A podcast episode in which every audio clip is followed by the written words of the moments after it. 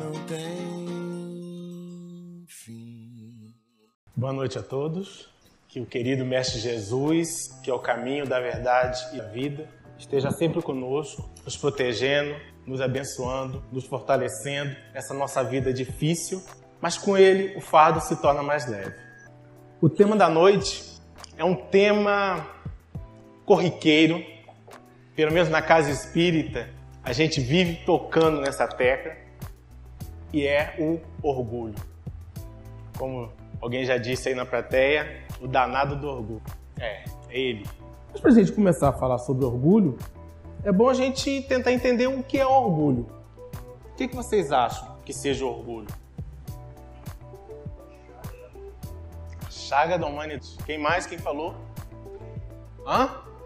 Maneira de viver? Mais ou menos. Você pode viver com orgulho ou sem orgulho. O ego exacerbado. exacerbado. Ninguém mais? Ninguém mais? O orgulho, não, não só isso que vocês falaram, mas orgulho é você se achar mais do que você é. Se achar mais do que você é.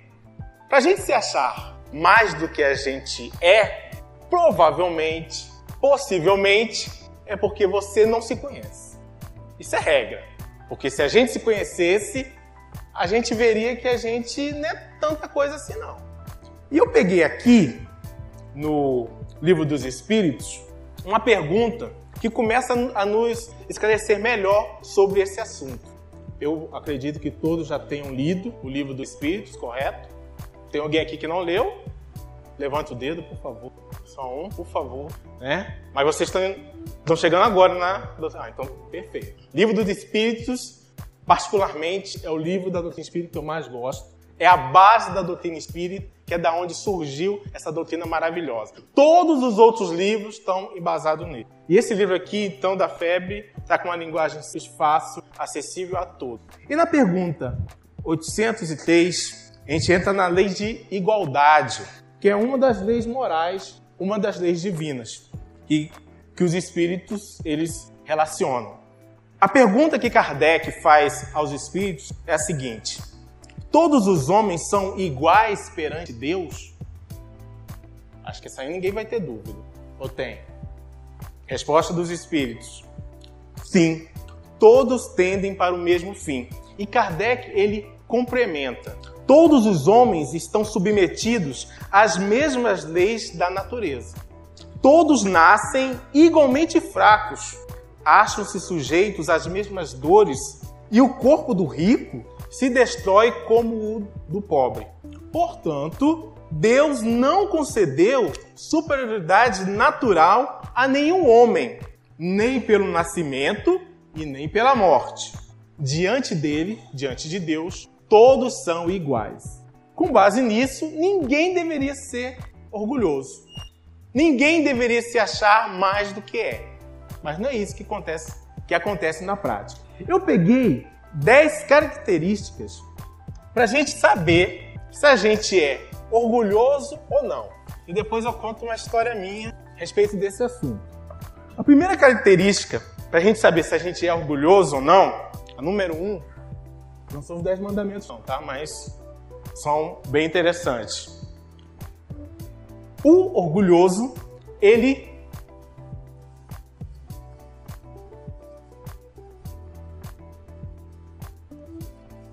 eu acredito que ninguém aqui passa por isso.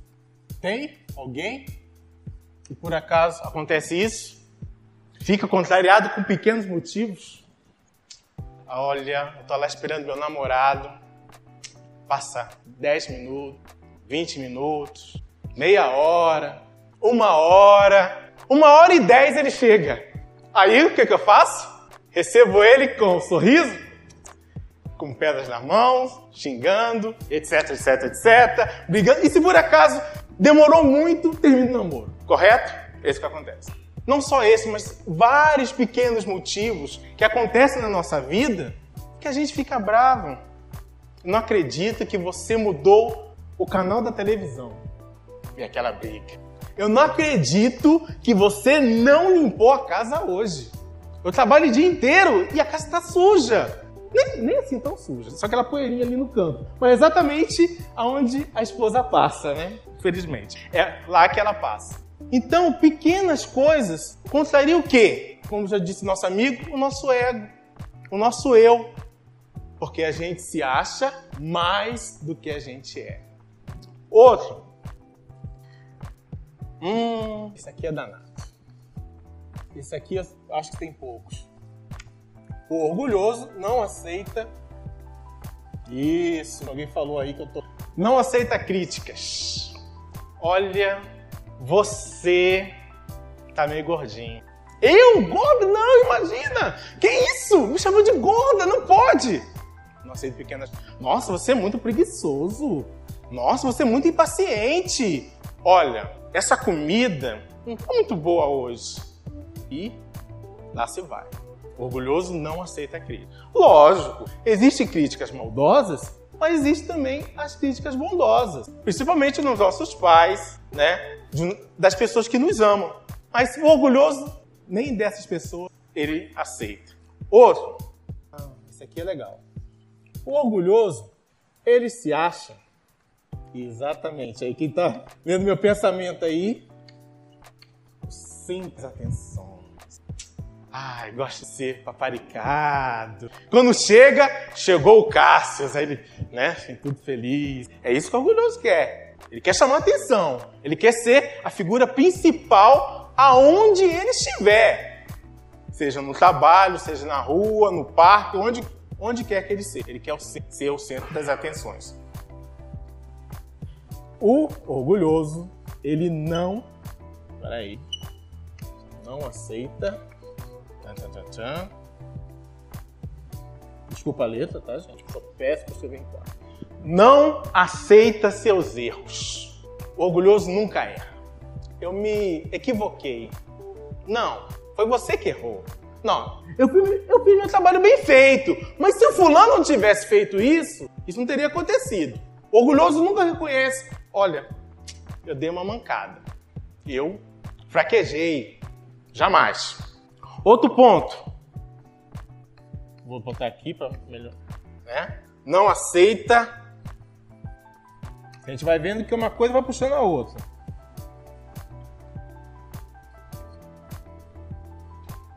Não aceita as ideias do outro. Não aceita as ideias do próximo. Olha, Cássio, isso aqui poderia ficar melhor se você fizesse isso. Que isso? Olha, olha, 20 anos, 50 anos, 40 anos que eu faço isso, você vem aqui me dar lição de como tem que ser feito? Jamais. Olha, meu amor, se você for por esse caminho, você chega lá. Não, peraí. Quem dirige sou eu. Eu sei para onde nós vamos chegar. Fica, fica quietinho no seu canto aí, porque quem dirige sou eu. E muitas das vezes está errado, né? Então, a gente não aceita complementos, ideias novas. Porque essas ideias podem até ser ideias ruins, mas o orgulho, o, a pessoa que é humilde, ela aceita. Mesmo que ela não execute, ela respeita o outro. O orgulhoso nem isso. Não, não, não, eu vim falando, não falando, não, porque eu já sei, já sei, já sei, já sei. Próximo passo do orgulhoso. Tô vendo que ninguém é assim, né? Porque ninguém tá assim. Não, não, tô vendo que tá, tá ótimo. É bom a gente falar para pessoas humildes, isso é muito bom. Vamos lá. Hum, o orgulhoso, ao ser elogiado, ao, ao ser elogiado, ele enche, enche de orgulho, tá? Então, ele enche de orgulho, que é parecido com o centro das atenções. Nossa, mas Cássio, você fez isso muito bem. Nossa, eu sou muito bom, né? Vocês estão vendo, né? Nossa, mas como você fez isso? Arrumou, né? Trabalhou. Isso aqui tá perfeito. É, realmente eu sempre faço perfeito, né? Eu nunca erro.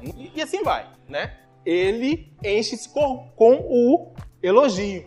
Elogio não é ruim, não, tá? É bom, né? Agora, a gente deve medir o quanto a gente elogia, para não ser demais, e também depende do outro. Porque às vezes, quem gosta de nos elogiar é quem quer ver o nosso mal, quem elogia muito, muito, muito. Diz Chico Xavier que ele que os inimigos são os melhores amigos dele. Isso também está no Evangelho. Por quê? Porque o inimigo é aquele que fala os nossos defeitos. Que às vezes a pessoa que está muito próxima só fala bem da gente, só fala bem da gente, e a gente sabe que a gente tudo isso. Mas o inimigo ele fala: olha, você é impaciente. E quando a gente ouve isso do inimigo, é para a gente se alertar, a gente se vigiar. É... O sétimo, vou tirar aqui, senão vou ficar de cócoras aqui. O sétimo passo para a gente saber se a gente é. Esse aqui eu acho que é dirigido para um segmento maior, mas hoje está pau a pau, tá? Preocupa-se muito com a aparência dele. Cuidar, tá cheiroso, né? Toma um banho, perfumado, com uma roupa bonita. Ótimo. Tem que ser assim mesmo. Mas o problema é o excesso. Como tudo na vida. Então tem pessoas, né? Eu conheço amigas minhas que não é o caso, vocês, que para extravasar, não, vou lá, vou comprar uma roupa, que eu preciso estar bem, e vai, e compra, e compra, e compra, e compra, compra, tá? Então cuidado, cuidado, né? É importante? É. Demais causa prejuízo. Outro ponto. O orgulhoso, ele acha. Então só dele. Meu filho, você tem que dar atenção à sua mãe, porque eu sou muito importante para você. Te pus no mundo, você tem que olhar por mim, etc, etc. Mãe, você não, você não cuida de mim, mãe. Nós somos 10, você não cuida de mim. Olha só. Tá ligado com o centro das atenções. Porque quem é na rua é em casa também, tá? Tá ligado. Nono. Opa, tocando aqui. O orgulhoso, ele não se humilha de ninguém. Eu pedir perdão? Eu pedir desculpas? Jamais! Eu não quero nem ver, fulano. Perdoei. Eu não quero nem ver ele na minha frente. Se ele vier me pedir ajuda, nossa, eu vou dar sete pedras na mão dele. Nem vem. Por quê? Ele acha que pedir desculpas, pedir perdão é o ato ele é difícil, mas a gente mostra que a gente é mais e que a gente já está melhorando da nossa jornada. E para terminar, a décima usa da ironia dos momentos difíceis. Diz, Emmanuel, seu nome estou desculpado, diz que a ironia é uma forma elegante de ser. O irônico, ele quer machucar. Ele brinca com as palavras. Exatamente porque ele ainda é orgulhoso. E o que fica subentendido é: todos nós temos esses defeitos. E eles surgem. E vão surgir porque nós somos perfeitos. O barato da gente descobrir que a gente é orgulhoso é que a gente começa a se policiar mais. Um dia eu descobri que era orgulhoso. Eu achava que não era. Assim, não, olha, eu tenho muitos defeitos, mas eu... aí um dia alguém fez algo para mim, eu falei, não vou perdoar, jamais. Sabe quando você pensa na pessoa e só vê você batendo na pessoa? É horrível, é horrível. Não tenho isso, é horrível. E era o que eu tinha. Eu olhava para a pessoa e, cara, vontade de destruir a pessoa. E o tempo passou. Um ano, dois anos mais ou menos. E um dia, assim, por uma, várias, situ, várias situações, eu perdoei a pessoa. Do nada. Foi assim, teve várias consequências, a gente foi se reaproximando e de repente eu entreguei uma rosa para a pessoa e. Gente, que barato é perdoar. É muito legal. Porque sabe aquele peso que você sente no coração? Vai embora. As pessoas, a, a pessoa já, já aparecia nos meus pensamentos, eu não tinha raiva dela, dela mais. Não tinha vontade de bater nela mais. Foi muito bom. Então tente exercitar isso, o perdão. Porque aí a gente mostra que a gente está começando a se desfazer do orgulho. O orgulho ele é muito perigoso porque ele vai criando barreiras. E essa barreira, essas barreiras densas, cria algo que a doutrina espírita fala muito, que é a obsessão. E a e o tipo de obsessão mais relacionado, não que as outras não, que é mais relacionado a, ao orgulho é a alguém sabe? Qual é o tipo de obsessão mais ligada ao orgulho? A obsessão é dividida em três tipos. que Kardec diz no livro dos médios? Hã? A fascinação. A fascinação. Quem está com dúvida, leia o livro dos médios de Kardec sobre fascinação. E lá diz o seguinte: que a fascinação, primeiro, cria não só na pessoa, não só no médium, mas qualquer pessoa, né? Tem a fascinação é excesso de confiança nos espíritos. Ah, deixa que os espíritos cuidam. A tua alma tá cuidando, né? Não é isso? E Manzera tá aí, pra quê? Vai cuidar da gente. A gente vai fazer coisa errada. Que isso? Não. Excesso de confiança. Confiança sim, como a gente já disse, excesso não. A gente tem que fazer a nossa parte. Outra coisa que ligada à fascinação, desleixo com a vigília. A gente deixa de ser vigilante. Quem falava de vigilância pra gente? Jesus. Orai e vigiai. Orar para quê? Para que a gente se sintonize com os bons espíritos. E vigiar para quê? Para manter a sintonia. Porque não adianta eu chegar aqui, venho aqui na reunião pública, faço uma prece, chego em casa, continuo fazendo as mesmas besteiras que eu faço sempre. Não adianta de nada. Os bons espíritos falam, ó, foi boa a prece, mas não deu. Não dá para te proteger. Porque a pessoa não quer ser protegida. E o outro ponto é envolver quem é fascinado, ele fica sendo envolvido pela falsa humildade. É o sentimento que a pessoa acha que ela é humilde, mas na verdade ela é orgulhosa. É bem sutil. E o mais difícil é dizer para um orgulhoso que ele é orgulhoso. A gente pode dizer que ele é chato, que ele é impaciente, vaidoso, mas dizer para a pessoa, olha, sabe esses problemas que tá acontecendo contigo? Está acontecendo porque você é uma pessoa muito orgulhosa. Porque dificilmente, raras, são as pessoas que aceitam isso. Tranquilas. É muito difícil. Você ouvir e ficar quieto. A pessoa chega assim, ó, oh, Cássio, você é muito orgulhoso, cara. Você tem que, você tem que, você tem que baixar sua bola. É muito difícil. E os exemplos. Agora vamos para a solução. Os exemplos de humildade evangelho não são seguidos. Que exemplos de humildade nós temos? Pela terra passou inúmeras pessoas, né? Inúmeros espíritos que mostraram pra gente o que é ser humilde. Posso dizer alguns. Eurípides de Madre Teresa de Calcutá, Irmã Dulce. Irmã Dulce tem uma história muito legal que alguém me contou, foi no começo desse ano, me contou uma história seguinte, que ela, lá no convento dela, tinha uma cadeira toda, que era uma poltrona dela, toda rasgada, toda furada. As pessoas chegavam lá na igreja, lá, lá no convento dela, e chegavam, nossa, cadeira toda rasgada, toda furada. Hum, eu vou dar um dinheiro para irmã Dulce comprar uma poltrona nova. Como que ela, que trabalha tanto, vai ficar assim, sem uma poltrona nova? Não. A pessoa ia lá, fazia o cheque, entregava para ela. Aí uma das freiras, né, uma das irmãs que trabalhava com ela, falava: Irmã, vamos comprar então a poltrona? E ela falava: Não tira a poltrona, da onde vai vir o dinheiro para a gente ajudar aos pobres? Então, a pessoa que tinha consciência, porque infelizmente as pessoas ligavam mais para a aparência. E aquele dinheiro que as pessoas podiam, poderiam dar em prol de outras coisas, davam para uma, uma poltrona que para ela não fazia diferença. Então, isso é humildade. Outro exemplo, Chico, Chico Xavier. E foi um grande, grande humilde. Bezerra de Menezes, exemplo de, de Chico.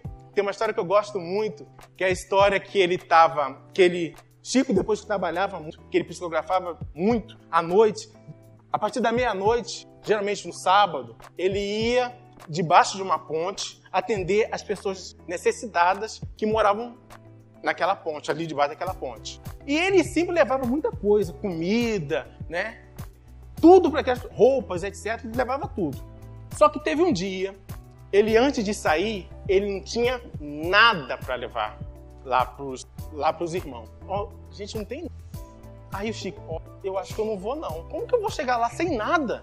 Aí Bezerra de Menezes aparece para ele e fala assim: Olha, você não tem nada, mas você tem água e tem a sua palavra para você falar com eles. Então ele pegou umas, aquelas, aquelas cumbucas de água, levou lá para debaixo da ponte para dar para as pessoas mais necessitadas. Começou a distribuir, as pessoas que moravam ali debaixo algumas começaram a reclamar. Ah, não tem nada para dar pra gente hoje? Vai embora daqui, vai embora, vai embora.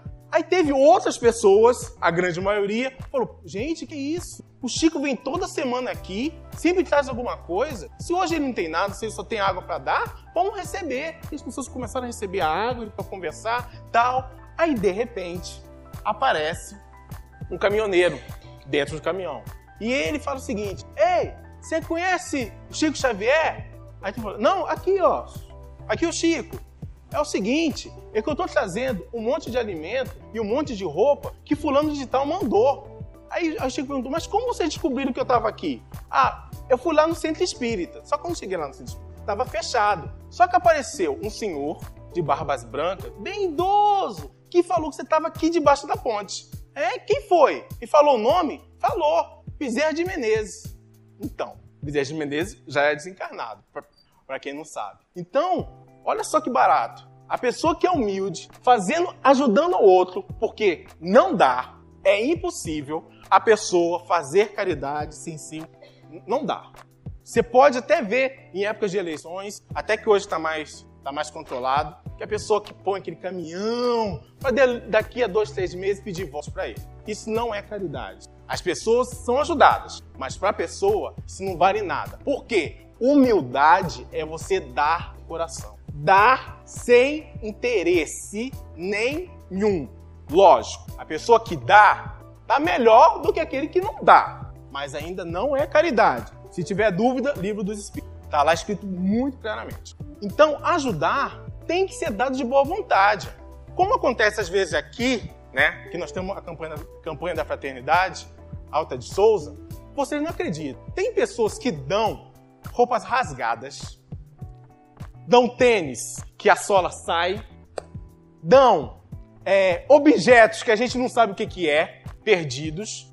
Caridade não é isso. Se você quer dar, aqui o Recanto de Maria tem uma coisa muito interessante que é o Centro Espírita, né? Recanto de Maria, o Rema. Fala o seguinte: para você dar, você tem que dar de uma coisa que você compraria para você. Por quê? O que acontece? Ah, a gente vai dar para os pobres? Vamos dar esse livro aqui que tá rasgado mesmo com as outras folhas. Ah, é pobre. Dá esse tênis aí, ó, tá rasgado.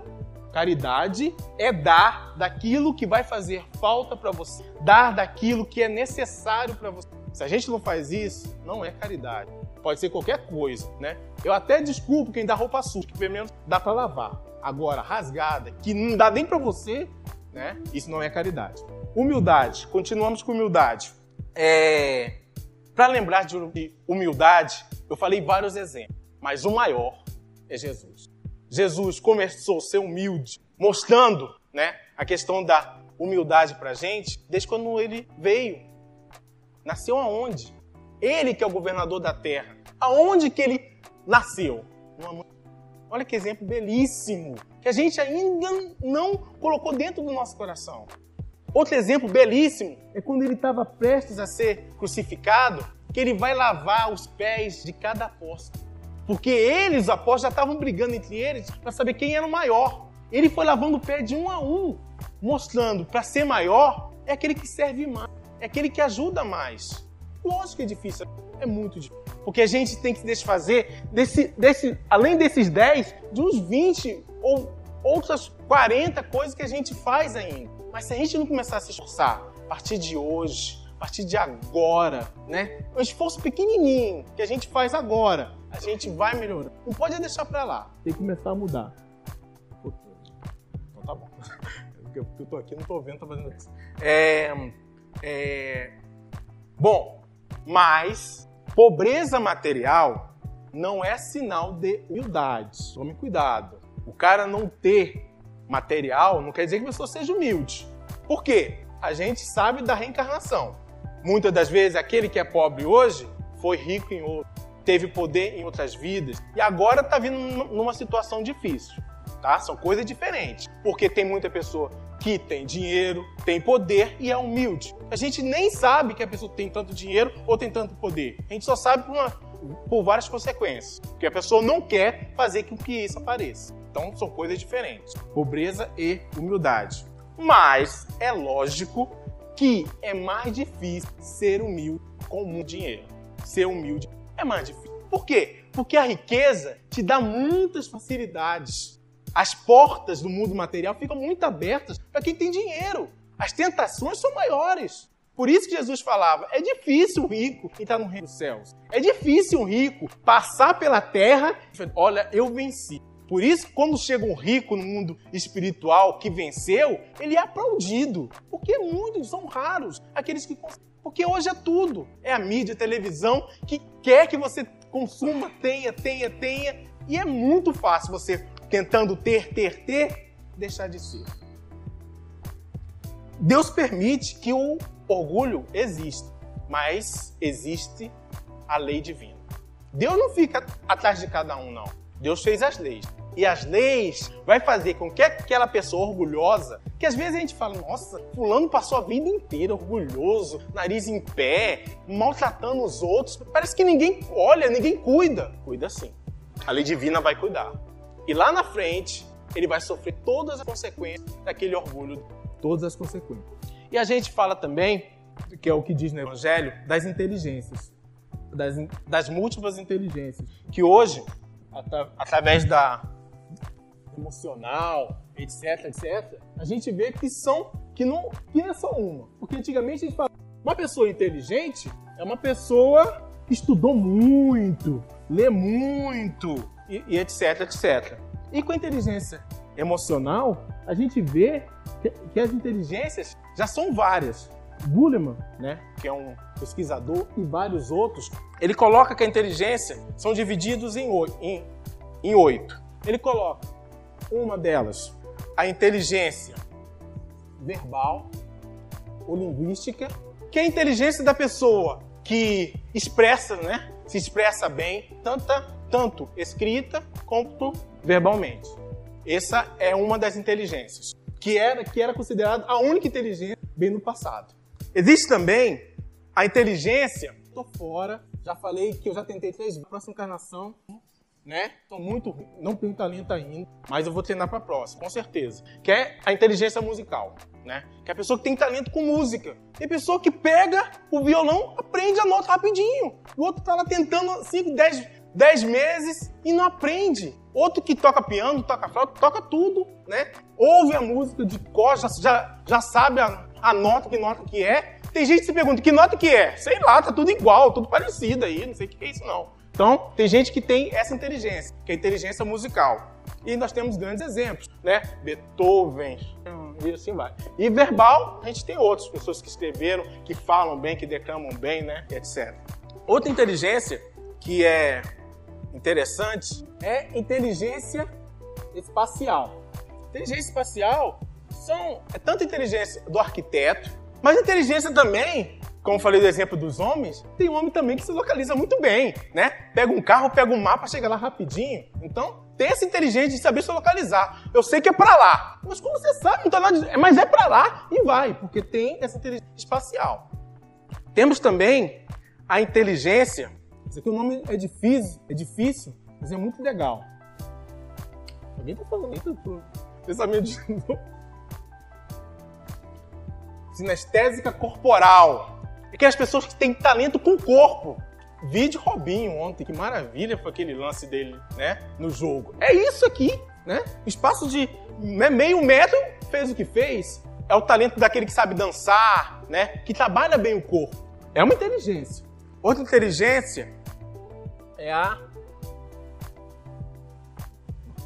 naturalista. Quem recebeu a mensagem ali na porta, né? Duas mensagens sobre exatamente esse, esse tipo de inteligência inteligência naturalista, que hoje não é mais uma coisa, não, é uma necessidade que a gente tem que cuidar da natureza, das águas, cuidar de, de tudo que nos rodeia, para que a gente não sofra. Para a gente mesmo, porque a gente vai voltar em outras encarnações, a gente não sofre esse planeta destruído. Então, é inteligência naturalista. Tem outra inteligência também, que dá para. Lógico, matemática. As pessoas sabem lidar com números. Tem pessoa que. Tem um, tem um cara que eu na televisão que ele fazia qualquer conta na cabeça. O que, que é aquilo? É essa inteligência aqui. Né? Faz conta, números, né? Etc, etc. Lógico, matemática. Essa aqui poucos gostam, né? Colégio é terrível, mas precisa desenvolver. A outra inteligência Essa aqui. Pictórica. As pessoas pintam, facilidade com tintas de desenhar, etc, etc. É a pictórica. Estou faltando alguma, não. Essa aqui, eu deixei por último, de propósito, ela se divide em dois. Em duas. Duas. Que é. É a. É a inter. É a capacidade de você lidar com outras pessoas né? De conviver, de trocar ideias. Tem pessoas que faz amigo com uma facilidade incrível, né? Mal chegou aqui no centro, hoje já fiz 10 amigos. Ó, liga pra mim e tal, tô te esperando. Vai lá em casa, né? Ele já é muito amigo, muito tempo. É interpessoal, capacidade. Isso também tem a ver com aqueles, com os líderes, muitos que prejudicaram e muitos que conseguiram construir coisas boas. E a última é a intrapessoal. E a capacidade de você se voltar para dentro de si. Essa é pouco praticada. essa é pouco praticada, né? Pouco desenvolvida. Lógico, raro na Terra pessoas que têm todos esses talentos. Todos. Mas o nosso objetivo, e esse aqui eu estou falando com relação à Terra, porque deve ter inúmeras as outras inteligências no mundo, assim, em todo o espaço, né? Todos, em todos os outros mundos. Mas tem gente que pode ter duas, uma, uma tá ligada com a outra. Mas, falando disso tudo, o que quer dizer com isso? Quando ele fala no capítulo a missão do homem inteligente, ele não está falando só daquele que tem conhecimento verbal, não. Ele está falando de todos os outros, todos nós, que temos alguns desses talentos, que o que acontece com os nossos talentos? A gente usa em benefício, a gente não usa para o bem do outro para ajudar os outros. É raro, é raro as pessoas que pegam esses talentos e distribuem para as outras pessoas. Não é fazer outra pessoa ter o talento que eu tenho, não, mas é ensinar, ajudar a desenvolver nos outros esse mesmo talento que você tem. Custa tão pouco você ajudar. Como diz aqui, ele quer o seguinte: que a gente siga a vontade de Deus, que é o quê? O bem de que a gente preze pela unidade. Só que aquele que usa mal um desses talentos, uma dessas qualidades, esse talento vai ser retirado de você. Ah, quer dizer que eu não vou ter mais esse talento? Não, vai ter. Só que numa outra vida, você não vai ter mais como desenvolver. É aquela pessoa que usou mal a fala e, e nessa vida nasce mudo. Aquela pessoa que usou mal né, a parte corporal e nessa vida vem com problemas físicos graves. Aquela pessoa que adora pintar, mas não pode. E etc, etc, etc. Então, o talento tem que ser colocado em prol do próximo. Porque se a gente usa só em nosso benefício, a gente está sendo extremamente orgulhoso. Extremamente orgulhoso. E para terminar, eu lembro de uma história do Chico que é muito, muito bonita e muito simples. Ele foi convidado para almoçar na casa de uma senhora, né? E foi todo feliz a almoçar. E estava lá almoçando tal. E de repente ele vê no prato uma barata dentro do prato que ele estava comendo. Se eu não me engano, era uma sopa ou água, algo assim. E ele olhou e falou: Nossa, eu não vou falar que tem uma barata aqui, que eu vou magoar a outra. Pegou a barata, botou no cantinho do prato e continuou comendo. E foi batendo papo, conversando. Quando ele olhou para o prato, a barata tinha sumido fosse a gente, o que, que a gente faria? Obrigado, gente.